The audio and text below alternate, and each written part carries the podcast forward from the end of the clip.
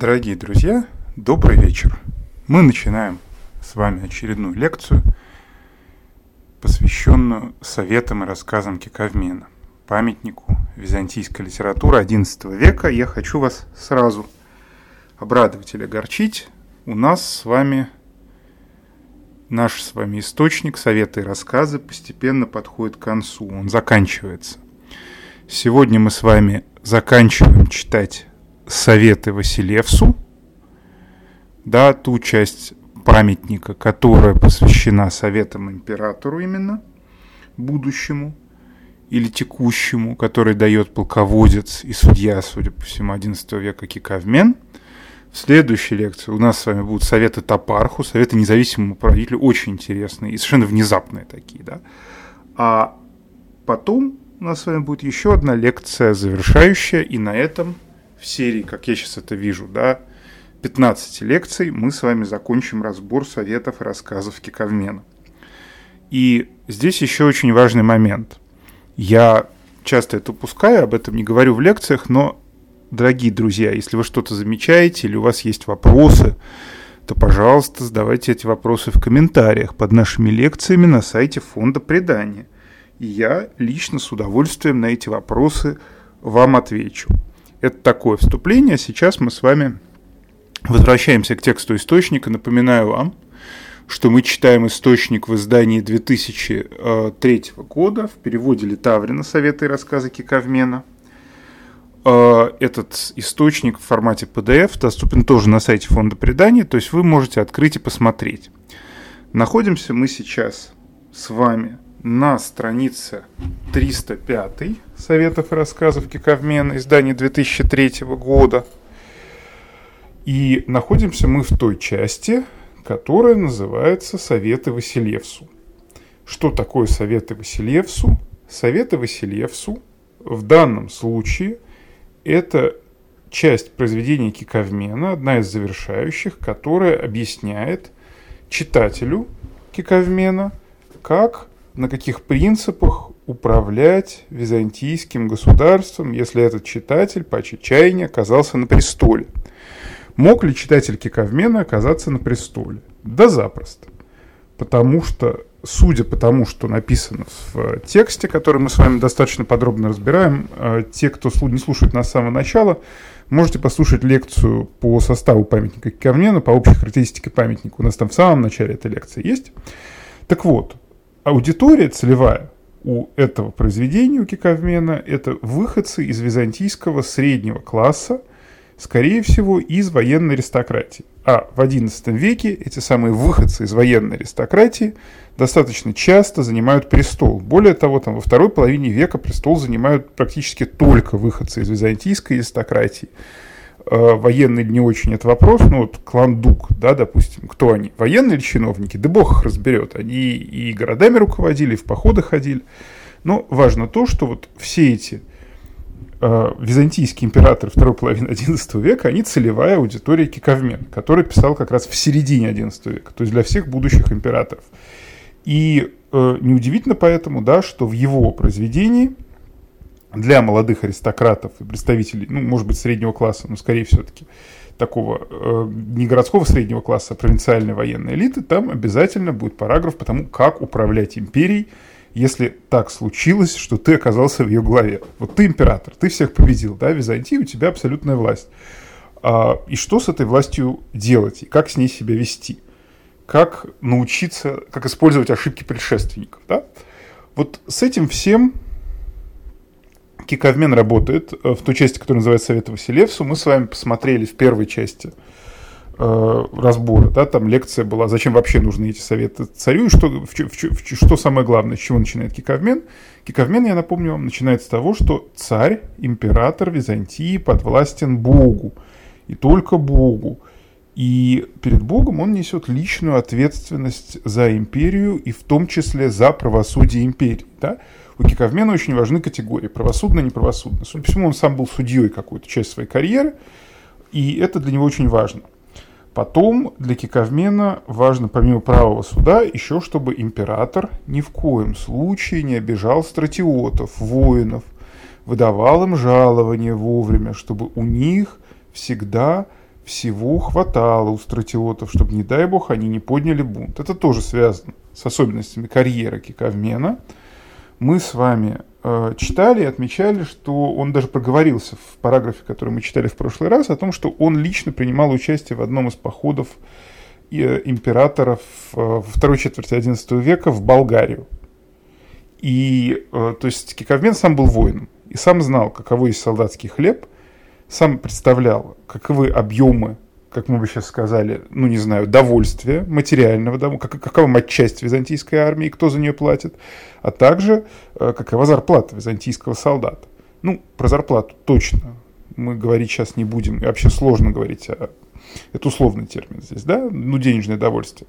И Киковмен советует императорам ни в коем случае о воинах не забывать, потому что были императоры. Он прямо говорит, что император Константин Мономах отличался тем, что разорял армию, убирал деньги от армии, и кончилось это плохо. То есть вторая важная заповедь, помимо правосудия и подвластности Богу, для императора ни в коем случае не оставлять без хлеба насущного армию и особенно гвардейцев, потому что в век дворцовых переворотов в XI веке, их чрезвычайно много в Византийской империи, именно гвардейцы, варяжские гвардейцы и ромеи, римляне, то есть грекоязычные гвардейцы из Малой Азии и из Греции, собственно, они являются опор престола. И они помогают императору сохранить власть в тот момент, когда происходит бунт или мятеж. И их тоже обязательно нужно хорошо содержать и кормить.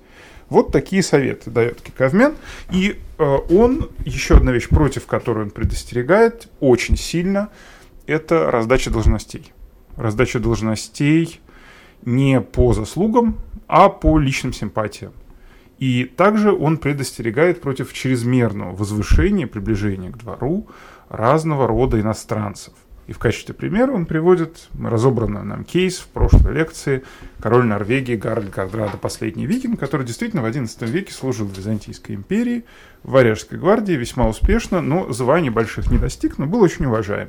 И, как пишет Киковмен, даже после того, как Гарольд Гардрада покинул византийскую службу, отправился в Киевскую Русь, потом вернулся в Норвегию, он сохранил любовь к ромеям, к, к Римской империи, к Византии. Вот такой вот позитивный образец иностранца, дает нам Кикаби. И после вот этого параграфа он э, еще говорит о том, что нужно следить, чтобы родственники императора не брали мзды, потому что иначе бывает плохо. Если даже сам император хороший, то после его смерти династия, семья не устоит. То есть император должен следить за своей семьей. С одной стороны, обогащать ее, с другой стороны, не давать семье брать слишком много. И для этого ему нужно служить, как пишет переводчик Геннадий Григорьевич Литаврин вводит здесь название параграфа 84 на странице 305. По его словам, император Василевс является для всем внимания образцом и примером. По-гречески тюпос тип кай хюпограммос, то есть тот, чему подражают. Все взирают на него kai pantais eis auton aphorasi, kai политеен, kai ten политеен анту мимунтай, и его поведение в обществе, оно имитируется обществом. Поговорка древняя. Каков царь, такова и толпа, она у Киковмена находит прямое совершенно подтверждение.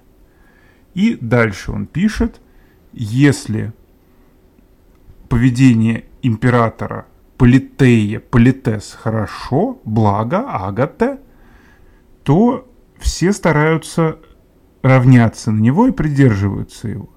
Если же поведение плохо, каке, кай эпипсогос, достойно ругани, заслуживает порицания, у Кикаева переводит Литаврин, то все поступают в соответствии с этим поведением. Поэтому это очень, сейчас будем внимательны, это очень важный момент. Это просто сердце всех советов императору.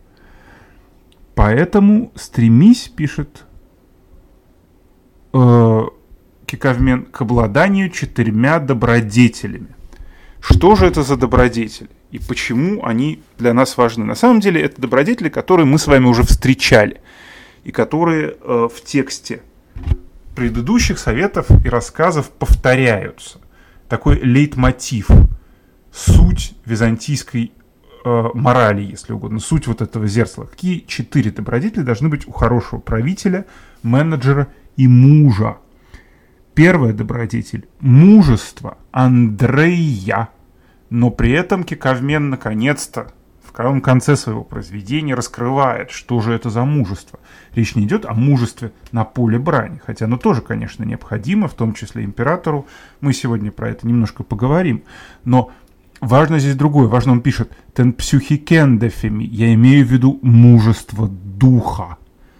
То есть император должен обладать тем качеством, которое современная психология английская называет resilience, устойчивость перед лицом бед. Это первое качество, мужество духа. Второе качество нам уже знакомо. Это дикаюсюне. Литавлин переводит как справедливость. И это действительно так. Древнегреческий подразумевает – такое прочтение, но можно также, так как слово имеет множество переводов на русский, перевести как мудрость, общее знание принципов вещей. Дальше. Вот это вот общее знание принципов вещей. После этого идет софросюне – Литаврин здесь явно, э, ему были проблемы с переводом, потому что слова-то все одного корня, с мудростью он пытался перевести, то есть он писал как целомудрие, но я бы, если честно, перевел Софросюны как справедливость и некоторого рода даже соизмерение с законом, то есть с тем, что существует уже сейчас. То есть если у нас Дикаю Сюне это такая общая мудрость, то софро сюне по-гречески это такая справедливость и способность отличать одного от другого. И, наконец, четвертое у нас идет фронесис – и фроносис – это нам уже знакомая вещь.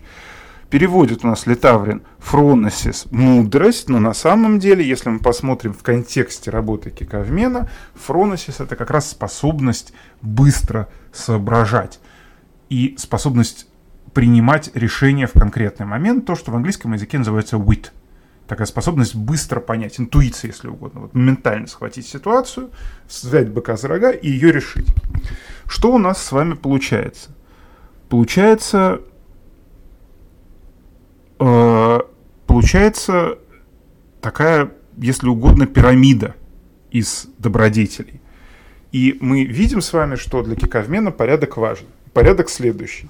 На первом месте самое, ну не высшее, а первое по порядку, это мужество духа, да, которое необходимо, чтобы не терять контроль над собой даже в самой тяжелой ситуации.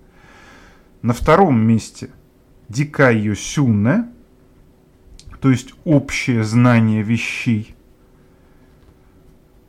такая общая, ну не знаю, как это даже назвать, общее представление о порядке. Дальше софросюне, соразмерение с законом и э, такой самоконтроль и определение его в кон- пределов конкретной ситуации. И, наконец, сюносис – это быстрая мудрость. Вот такие четыре добродетели, которые выделяет для императора необходимыми и для лидера кикавмен. И дальше очень интересно, потому что он говорит, что у некоторых из этих облади... Облади... добродетелей есть обратные стороны – Esti de fronesin epi agato, kai fronesis epi kako, gosautes kai Andreia. Софросюнас де кадикаесюнас у канеурой тисе пикако энергея. Смотрите, бывает сообразительность во благо и сообразительность во зло. Точно как и мужество духа бывает ко благу и ко злу. козлу, да, с рогами. Нет, конечно. К козлу. То есть у Киковмена здесь идет разделение очень четкое. Он говорит, что вот две из этих вещей, первое и последнее, мужество духа и упорство и быстрая мудрость, они имеют обратную сторону. Если они имеют ложную цель, если цель поставлена ложно, то и упорство, и быстрая мудрость, они не приведут ни к какому благу, не приведут добродетеля, а приведут к тому, что Киковмен предельно прямо называет кокос. Приведут к злу. Но интересно, что он пишет дальше, и Литаврин абсолютно прав, по-моему, что разбивает это на два предложения, в греческом одно. Никто не нашел бы целомудрия и справедливости, дикая сюны и сафрасюны, соответственно, вторая и третья добродетели, направленных на зло, потому что и то, и другое, можем мы добавить очень аккуратно, это все-таки вещи чуть менее конкретные. Они все-таки общие, да, соразмерение с законом, соразмерение с нормой и общее знание вещей, они их на зло направить сложнее, потому что они работают с другими категориями. А вот упорство, мужество духа в стремлении к злу может быть, и быстрая мудрость тоже стремление к злу. То есть мы видим, на самом деле, параграф-то один, небольшой. И в современном издании греческого текста, давайте посмотрим, 10 строчек всего, в русском издании тоже там строчек 10-15, а при этом какая глубина византийской морали, целая система морали в нескольких предложениях греческого языка. И эту систему морали вполне осознанно в отдельный параграф, очень маленький, сжатый, дает Кикавмен, потому что это для него важный сюжет. И завершая этот параграф, замечательный Киковмен говорит своему читателю. Итак, если ты будешь обладать этими четырьмя добродетелями, то, как сказано, возвысишься с земли до неба, и велика будет слава тебе, хвала тебе, хвала здесь у нас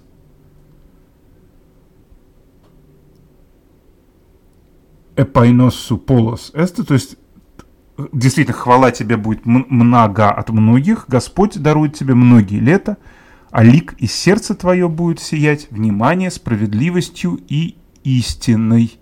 Дикая сюне кай алетея. То есть, смотрите, как получается. Помните, мы с вами говорили достаточно давно еще в тех текстах и в тех отрывках, которые э, мы разбирали по личным добродетелям, да, вот там вот тоже было. Там была Алитея, истина, и Дикаюсюне. И вот это вот Дикаюсюне и Алитея в общественном поведении. Я напомню, что речь идет об общественном поведении, о общественных добродетелях, политея, необходимых императору. Они приводят к тому, что и сам император изнутри, он становится истинен и справедлив, да? обладает общей мудростью и высшей истиной.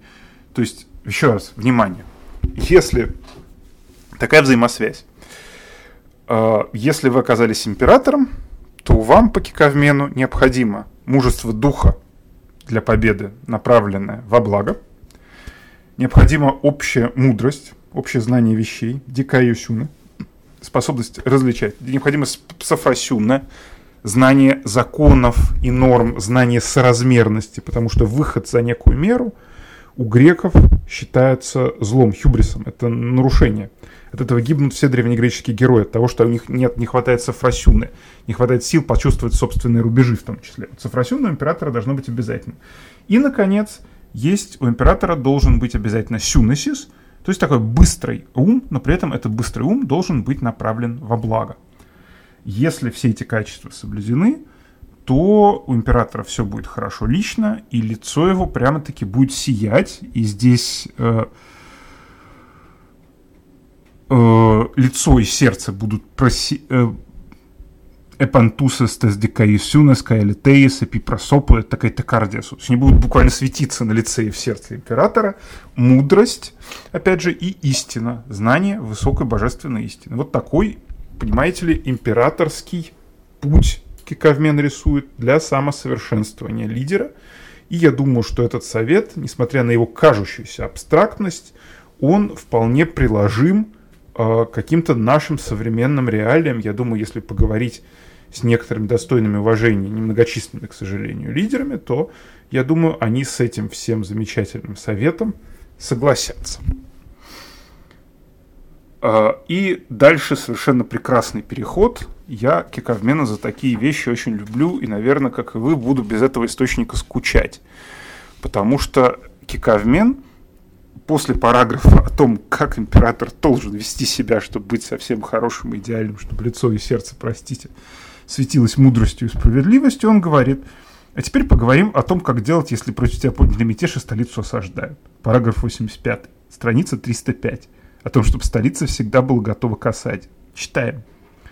Пусть побольше зерна будет у тебя сыпано в амбары. Для тебя, для царского дворца и для твоей столицы. Лет на пять или шесть. Пусть будет у тебя также побольше оружия и военного снаряжения.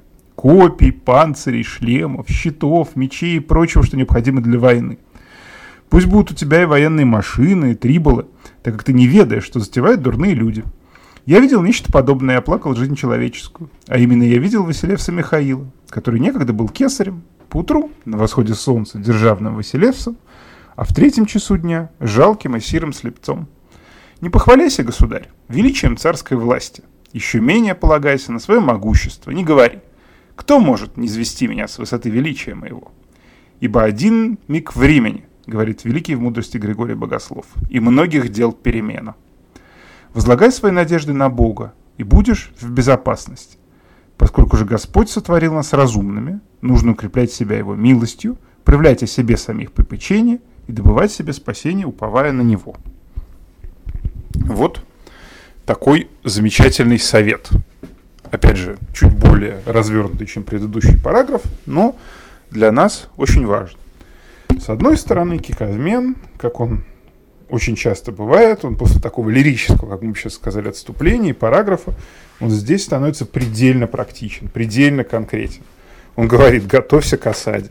То есть, понимаете, получается так, э, вот эти вот четыре добродетели замечательные, да, и мужество духа, и общее знание вещей, и соразмерение законов знания, э, меры и быструю мудрость, ты готовь, просвещай свое сердце и дух, но и шака привязывай, простите, столицу готовь к осаде, запасай продовольствие на 7 лет и имея оружие наступательное-оборонительное. Начнем с простых исторических деталей. Э, зачем оружие наступательное-оборонительное и зачем на 7 лет, собственно, запасов? Дело в том, что Константинополь в XI веке, столица империи, это огромный город по средневековым меркам, там несколько сотен тысяч человек, сколько точно не скажу, подсчетов нормальных численности населения города, к сожалению, у нас с вами нет. Но я бы предполагал, что, наверное, больше 200 тысяч так точно там живет. Более того, особенно во второй половине XI века, население растет, город экономически укрепляется, экономически расширяется, пространство внутри города, которое часто от э, дворца до стен, оно начинает полностью покрываться городской застройкой – людей становится больше, и в моменты гражданских войн, достаточно частых, в моменты восстаний, император, который находится внутри города, который контролирует императорскую власть, императорский дворец, он э, несет ответственность, отвечает головой фактически за то, чтобы население, растущее внутри города, а часто еще и бежавшее из-под стен от приближающихся врагов или повстанцев, оно что-то ело. Почему это важно? Чтобы население что-то ело. Потому что если население не будет есть, то оно договорится с повстанцами и сдаст императора с потрохами. Как это было ну, Киковмен дает прекрасный пример. Вот императора Михаила сам он видел, который был на восходе солнца императором, а в третьем часу дня был слепцом, его уже ослепили. Императором он быть перестал, потому что, как мы знаем уже из предыдущей истории, которую он рассказал в двух параграфах до этого, обирал нещадно налогами и горожан, и жителей пригородных областей, которые в итоге его дружно предали, и он достаточно быстро был свергнут с престола и ослеплен. Граждане Константинополя, напомню, имели право свергать своего императора в тот момент, когда им это заблагорассудится. И императоры, по принципу действия, который мы с вами обсуждали в лекциях, зачем давать да, советы императору, императоры, они э, зависели от населения Константинополя так же, как и население зависело от них. В этом заключалась суть так называемой принципа Византийской республики, описанного Энтони Калделисом в одноименной книжке, переведенной на русский язык. Если хотите по этому побольше узнать, прочитайте. То есть понятно, да, почему императору нужен запас продовольствия в городе на 6 лет. Если вдруг подойдет к городу какая-то большая армия и его заблокируют, то нужно, чтобы в городе было что есть. Причем на порядочное время, потому что армии могут подходить надолго. В XI веке случаи были. Армия Торника подошла, по-моему, стояла полгода. Это много достаточно. И понятно, что в Константинополе есть морские стены, которые обычно никакие византийские повстанцы не штурмовали. То есть подвоз из Черного моря, подвоз из Эгейского моря, по морю всяких продуктов есть, но лучше, чтобы были запасы. Теперь зачем вооружение? Вооружение ровно за тем же. Дело в том, что э, профессиональных солдат в Константинополе э, не так много. И если мятеж поднимается в армии, восточной или западной, то император может обычно рассчитывать более-менее на своих гвардейцев. Помните, да, Киковмен говорил, советовал императору обязательно всех гвардейцев и варяжскую гвардию иностранцев, и ромеевских э, телохранителей обязательно хорошо кормить, чтобы они в случае бунта не перешли на сторону противника. Вот эти вот гвардейцы становятся на стены. Где они становятся? Они становятся на сухопутных стенах Константинополя, это 7 километров, там, ну, как по-разному считать, это, на самом деле около 6 в среднем, от, э, которые пересекают Дворцовый мыс от залива Золотой Рог до Мраморного моря. И э, гвардейцы и боевые части занимают обычные позиции, ключевые позиции над воротами. Почему? Потому что очень редко у каких повстанцев и вообще у какой приходящей Константинополю армии хватает воинских сил на то, чтобы растянуть фронт противостояния императору текущему на 7 километров. Уж тем более не говоря про морские стены. Это удавалось арабам в одном случае, удавалось крестоносцам в 1204, удавалось османам в 1453, и во всех, э, в последних двух случаях, да, город был взят, но взят он был ценой огромных усилий. Почему? Потому что существовало понятие тотальной мобилизации в Константинополе, когда жители города, все, кто был, мог носить оружие, они становились на стены и защищали Константинополь. При этом защищали даже... Никто не рассчитывал на то, что профессионалы будут там, не знаю, давать штурмы какие-то задача населения Константинополя, вооруженного часто чем попал на стенах, была сигнальная. То есть они видят, что начался штурм в какой-то точке, передают там огненный дымный сигнал или отправляют гонца по дороге вдоль стен к варягам, которые стоят воротам, или к императору. Император своим гвардейцам поручает идти отбивать штурм. Гвардейцы прилетают на место происшествия, расталкивают, значит, местных жителей, и с их помощью уже весьма профессионально рубят э, в капусту э, лезущих на стены противников. Поэтому, да, нужен запас хлеба, чтобы население было лояльным и не голодало. И нужно обязательно оружие, чтобы в случае чего можно было хоть как-то стены прикрыть на случай э, каких-то неожиданных сюжетов. И интересно здесь то, что в обоих случаях, когда город падает, в 1204 и в 1453, он падает ровно потому, как считается, что у защитников не хватило сил прикрыть все стены и нападающие находили какой-то путь. В 1204 году это была калитка а, во воротах Влахерны, в 1453 году это была якобы незакрытая калитка, тоже там чуть севернее, в районе современного квартала Иран-Сарая. Ее сейчас с гордостью показывают. Ну, вопрос, была она не закрыта или нет мы не знаем. Ну, важно то, что чтобы таких эпизодов не было, и их на самом деле очень долго не было, императором Константинопольским действительно по совету Киковмена должен был всегда хватать и хлеба, и оружия. Ну, вот это вот конкретное большое такое отступление, чтобы вы понимали, зачем эти слова в тексте есть. А теперь давайте посмотрим на то, как Киковмен описывает э, важное еще одно качество императора. На самом деле личное качество.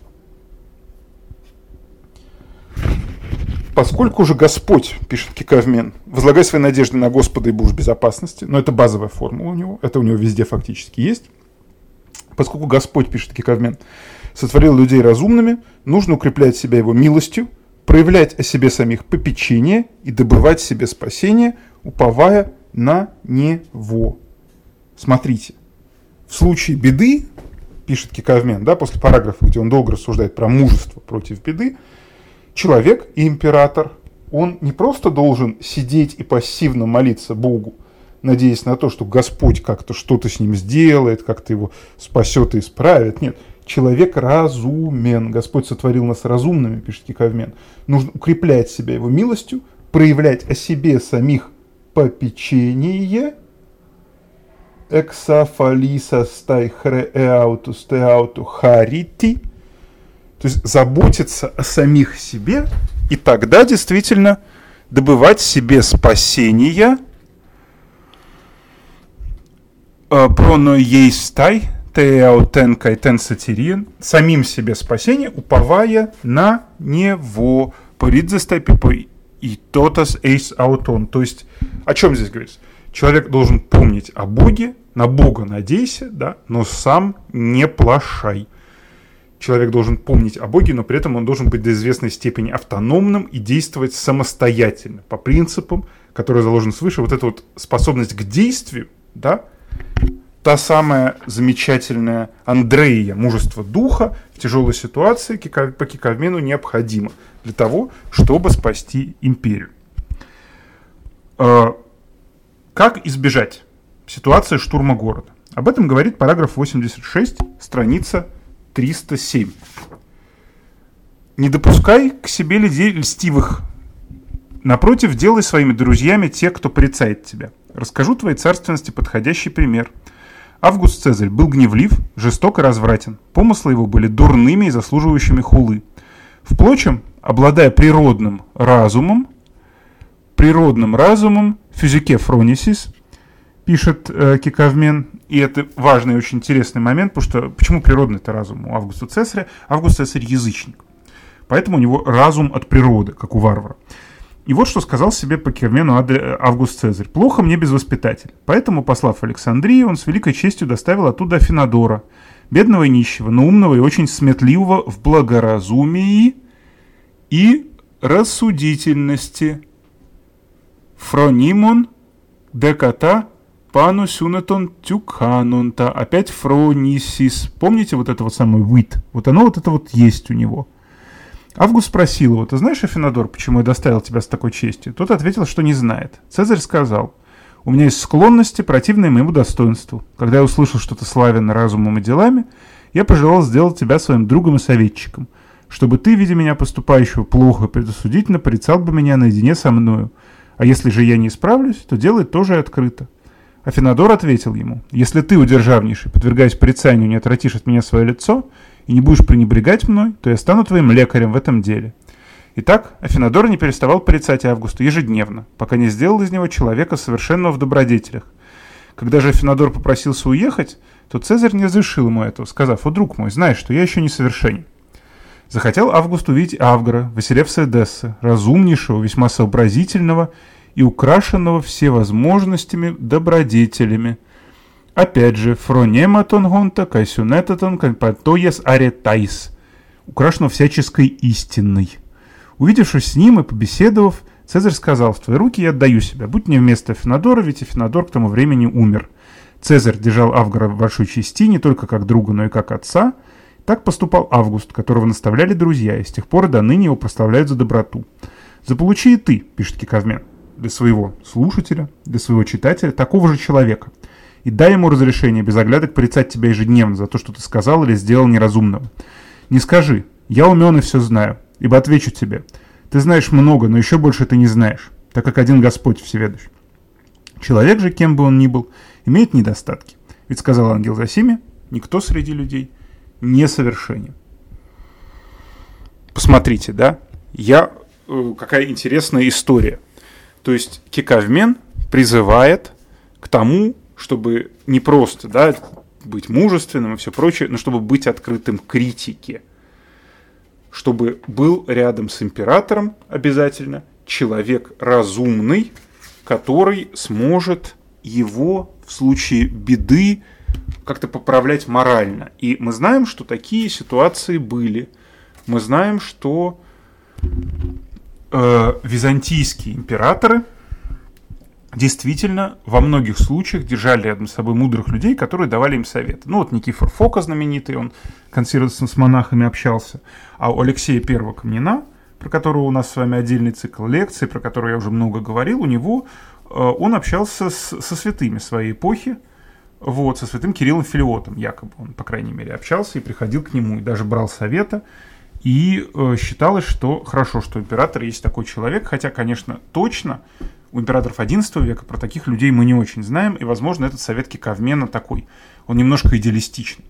Но к чему это все говорится? К тому, что настоящий лидер, настоящий император по Киковмену, он будет открыт критике, и он будет держать рядом с собой человека, который будет говорить ему правду в глаза. А дальше у нас с вами остается еще э, несколько параграфов, буквально два параграфа. Ну, первый, он более-менее понятен. Это о том, чтобы заботиться о войске, об особенном укреплении флота.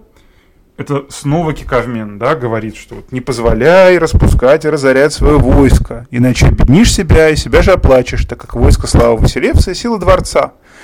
Без войска не удержится государство, но всякий желающий воспротивится тебе.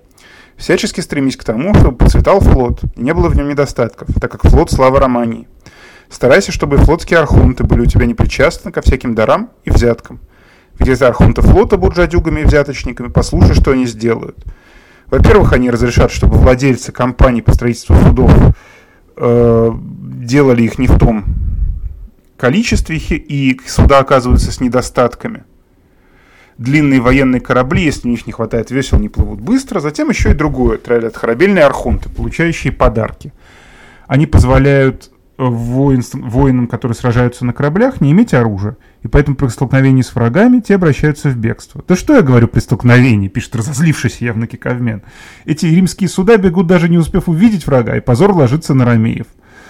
Новые длинные суда, отправляясь к островам, не делают ничего, кроме как собирают с материков пшеницу, ячмень, овощи, сыр, вино, мясо, оливковое масло, большие суммы денег и прочее, если они есть на островах. То есть, что здесь происходит? Происходит следующая вещь. В XI веке э, беда случилась не только с византийской армией, по которой мы с вами уже много и подробно говорили, но еще и с византийским флотом. Византийский флот у нас э, заколевал и становился мощным только в войнах, в долгих, сложных войнах с арабским флотом. Причем войны в старое время, там, в 8 в 9 веке начиналось под Константинополем. Арабы приходили под Константинополь и отгоняли их от города греческим огнем. И с русами воевали еще уже в 9 веке, и флот князя Игоря вжигали в 10 э, Все это было. В XI веке византийский флот слегка расслабился, потому что, в общем, каких-то крупных столкновений э, не было. С арабами, которые жили э, в Египте, у византийцев был союз и отличные торговые связи. Они поставляли хлеб и, в общем, э, сильно не зверствовали.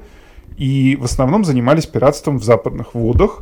С арабами, которые были в Сицилии, византийцы успешно воевали с помощью того же флота, Гарольд Картрада и его храбрая, как мы бы сейчас сказали, команда спецназа, викинги, которые могли воевать на суше и на море, они отважно сражались. Э, с арабами, э, и все было нормально. Византийский флот, пожалуй, в XI веке был одним из сильнейших в Восточном Средиземноморье. Но что случилось? Долгое время не было войны, и флот, служба во флоте превратилась, как и служба в армии византийской, в некоторую синекуру. То есть люди э, перестали отделять ей должное внимание. Во-первых, поставщики кораблей, длинных кораблей для византийского флота, галер – ну, галер, простите, это условное название, драма, длинный корабль, так называемый, мы не знаем сколько, но он был, судя по всему, в длину, ну, там, наверное, если совсем приблизительно, там метров, может быть, даже 20-25, если не больше. Достаточно большая посудина, некоторые якобы считаются были чуть не 30 и не 40, но это, надо сказать, в чем беда. Мы знаем термин, но мы не знаем, как именно выглядел этот военный корабль. У нас нету нормальных археологических данных по византийскому флоту. У нас вот благодаря э, строительству Стамбульского метро в районе Никопы у нас есть некоторые данные, э, несколько досок найдено, которые, возможно, принадлежали вот этим длинным, огромным военным кораблям. Но несколько досок и все. То есть, что мы знаем про них? То, что это были грибные суда, то, что на них устанавливались какие-то огненосные снаряды, то, что на них были вооруженные морские пехотинцы, не обязательно викинги, иногда и просто стратиоты морские с западного побережья Малой Азии. И вот на строительстве этих судов поставщики зарабатывали. Как зарабатывали? Да очень просто. Они вступали в сговор с заказчиком, со стратегом вот этих вот морских фем, которые не выставляли солдат в поле, но выставляли матросов и Короче, адмирал флота размещал заказ на строительство нового судна по сговору с э, подрядчиком. Судно получалось, за судно платили полную стоимость, а судно получалось с некоторыми дефектами.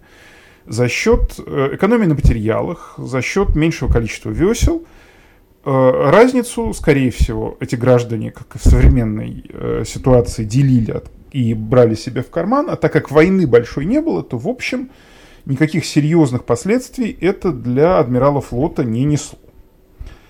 То же самое касается и стратиотов, то есть матросов, которые были на этих кораблях. По византийскому законодательству стратиот в обмен на налоговые льготы к своему участку, в обмен на участок земли, он обязан еще сам себя обеспечивать. Ну, а в случае матроса, гребца, да, чем он себя, чем морской стратиот себя, что он весло себе будет покупать? Нет. Весло ему родное государство выделит. А по старым вещам, когда флот реально участвовал в боевых столкновениях, у матросов должны были быть там шлемы, щиты, ну, в общем, все необходимое для абордажного боя. А так как здесь абордажного боя нет, то на этом экономят. А разницу, опять же, граждане-матросы кладут себе в карман. Третье, о чем нам пишет здесь Кикавмен. А, в старое время флот имел право на срочный сбор срочных податей. А, сбор срочных, там, не знаю, там, ну, потрепали их арабы, они отошли на острова, им нужно срочной еды, они закупили либо по низким ценам, либо просто реквизировали на островах оливковое масло. Сейчас уже никаких столкновений с арабами нет, но право реквизицию флота сохранилось, поэтому доблестные флотоводцы византийские в XI веке, пользуясь общим раздолбайством и расхлябанностью системы, занимались тем, что превратили это в замечательный бизнес, о чем и пишет нам Кикавмен, цитирую. «Обычно архонты флота, оставаясь долгие годы на флоте, приучаются к лени, покою и неге, от чего возникает полная неспособность тела». Как Кикавмен предлагает это лечить? Метод лечения просто прекрасен, дорогие друзья – он предлагает натравить на флот, поставить на флот контролерами, приемщиками, как мы бы сказали, военной продукции византийского ВПК, а, людей, офицеров, отставных офицеров византийской армии, таких служак старых, э, найди войски престарелых комитов Друнгариев, которых ты должен отчислить из кавалерийских отрядов за бесполезностью или уже отчислил. То есть это такие закаленные в боях ветераны. Причем комиты Друнгарии это не рядовые конники. Это не рядовые кавалеристы, это даже не младшие офицеры, это средние офицеры, ранги перед генеральским, которые там топотериты, возможно, которые прошли уже и огонь, и воду с императорской постоянной армией в кавалерийских частях. Вот этих вот людей Кикавмен предлагает отправлять на флот, чтобы, так сказать, те присматривали э, за бардаком, который э, развели, расслабившись, вот эти вот э, комиты флота и начальники византийский адмирал. Вот. Такой э, замечательный у нас с вами э, пассаж в самом конце. И э, следующая наша лекция, она будет на другую тему, она будет завершающей. Мы возьмем параграф 88 советов Василевсу и все советы Топарху вместе взяты. Спасибо вам большое, что были в этот раз с нами. Читайте Киковмена дальше с нами. Удачи!